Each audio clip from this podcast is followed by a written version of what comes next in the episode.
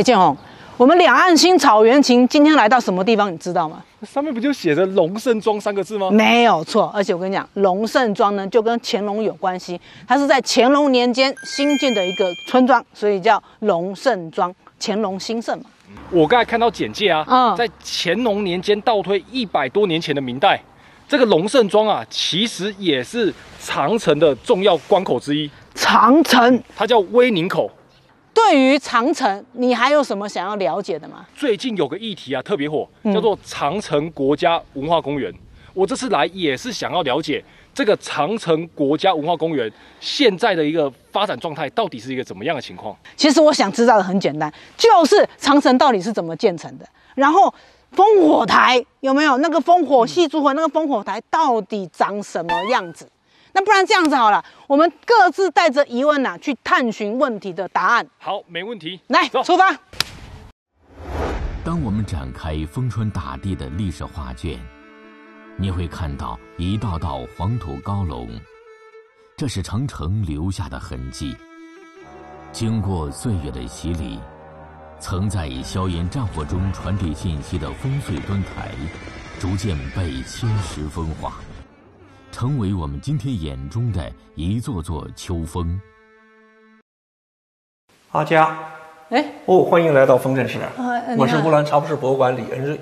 哦，李大哥，我有一些关于长城的问题，可不可以请教你？可。以啊，哎，我跟你说，我刚刚看完这个片才知道，原来内蒙古跟长城有那么深的渊源呢、是啊，不仅跟长城有渊源，嗯，我们内蒙古全国长城一共资源是两万一千一百多公里，那我们内蒙古就有七千五百七十公里，哦，而且包含了很多时代，是，那就是占三分之一段的长城都在这里耶。是是是，那您说很多时代的话，您这里最早的长城是什么朝代的呢？丰镇是现在我们站在这个龙胜庄这个地方，嗯，最早的长城是明长城。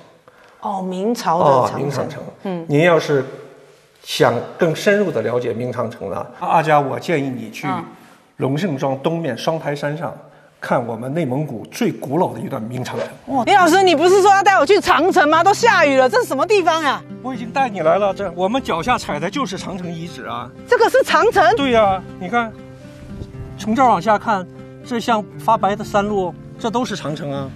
那里也是长城。对，没错。哎，我的天哪！哇，长城为什么不是我印象中那种八达岭的那个样子？哦是长城是明代早期修建的。早期长城长这样就对了。对对对，早期哇，是阴险治塞，哦因地制宜，哪里险要，对我就先从哪里修。哪里修。哦，这样子。的就是，你看我们现在站的是石头长城，对，下边是有土长城，哎，对啊，这还有一个就地取材。那我们现在所处的这个山特别高，对，不好取土，不好运土，是。但是石头特别多，那我们就用石头来垒。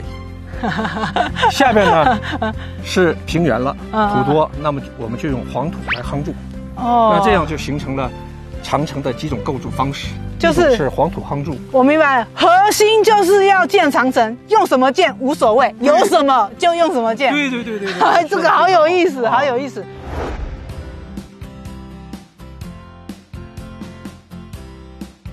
王鹤涵老师的讲课真的特别有水平啊！我对于长城的认知又更进一步的加深啊！等一下我到地实地参访明代长城。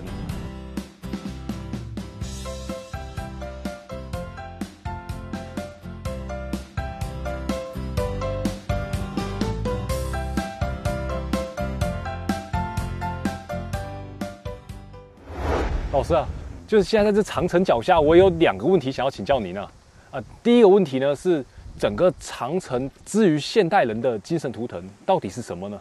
长城它代表着呃中国人从古到今的中国人对于和平的追求。嗯，和平的追求。哎，因为追求和平嘛，才修长城嘛，是吧？嗯还有一个呢，就是追求和谐、和平相处，还能有交流。对这个交流呢，是贸易上的交流、文化上的交流，是吧？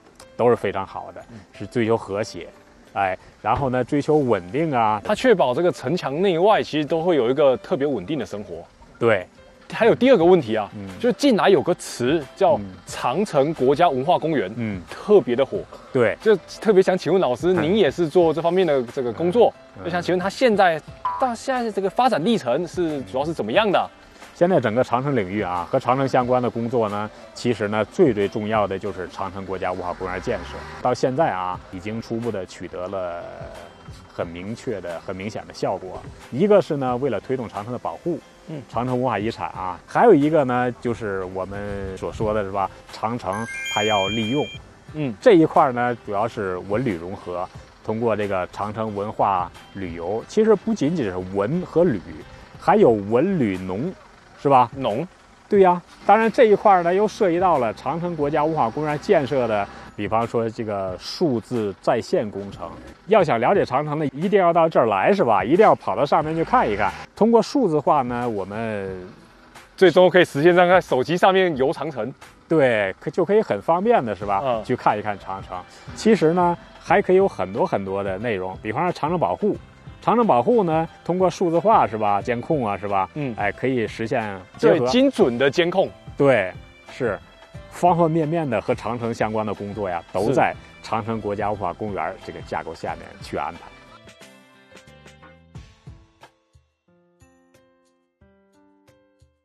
哎，阿佳，哎，哎，建宏你回来了对啊，哇，我就跟你讲，刚才收获满满。哦，怎么样？我跟王鹤兰老师请教了一番。哦，刚才不是讲到长城国家文化公园吗？对，啊，你是它其实现在这个长城国家文化公园啊，它已经建立起一个比较完整的框架了。哦，他们现在通过这个框架，在农业、文旅、呃学术研究、人文上，每一条都有细分下来的工作项。就现在推进的还是比较全面。那你有什么收获呢？我跟你说，你看到的是文化的内核，我看到的是实在的形体。我走了长城城墙，而且我跟你说，那个李老师也说了，说给我一个线索，我就可以找到内蒙古段最早的长城段。而且我现在正要去，你要不要跟我一起去？有没有兴趣？走走哎走走走走走。走走，出发出发。哦，阿佳，你带我来这什么荒山野岭？真的是。不是，建宏，遇事不要慌，你先看看眼前这个壮丽的景色，是不是很好看？呃，是。是吧？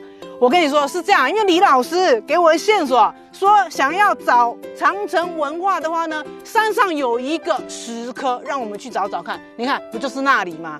我觉得应该就是那里了。应该啊。对，要不我们再往前走两步那。我就信你一次，啊啊走吧。谢先生，来，请请请。李老师，我们根据你给的线索啊，千辛万苦，我们终于来到了这个大石头前面。这是我的好朋友建宏，他对长城文化也特别的有兴趣，所以今天跟他一起来。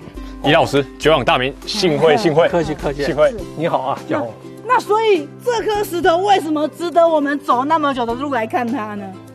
这块石头本身它并不细，嗯新奇，关键是石头上面有一段文字，哦，对对那段文字呢，不知道您二位已经看到没有？我给您把整个这个刻石的五十六个字，我给您念一遍，您就知道了。好，大明洪武二十九年，岁次丙子四月甲寅吉日，山西行都指挥使司建筑隘口，东山坡至西山坡长两千零八十八丈，占地一十一里六分，烟墩三座。这个石刻其实就是当时建筑的这个指挥使，对哎对对对，他为了纪念这个工程就是圆满完成了，啊，就把它记录下来。六它是公里多，明代，明代有很多记事碑，嗯那么有些是刻在石碑上的，嗯有些是直接在毛石上头刻字，嗯记事儿，记什么事儿呢？重要的人物和重要的事件。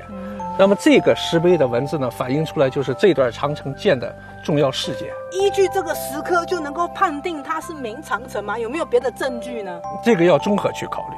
嗯当然，这个明代这个石刻是一个主要的证据，说明了这段长城是明代修的。嗯那么还有一个，如果没有这个石刻，我们怎么来判定它长城呢？可能是在长城建造当中，我们有沿途看到长城两边会有很多明代的遗物。哦通过明代的遗物，我们证明这道长城是明代修的如果是汉代的遗物呢，那可能是某一段长城可能是汉代的。那老师，我有个疑问哦，一般这些遗物都是一些什么样的东西啊？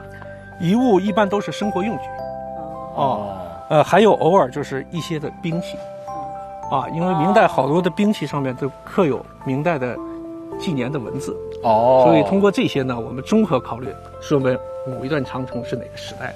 哦，其实所以还是要从这种最生活化的东西对。看得到去判断。对对对对对。所以我们这一趟来内蒙古乌兰察布的长城之旅啊，算是内收获容相当满满的丰富，哎，收获满满对。建宏有建红的收获啊，我的疑问呢也获得了解答。那我们这一趟来啊，非常的高兴的认识我们的李老 师。对。所以说，我们这次两岸新发现长城新体验成成功。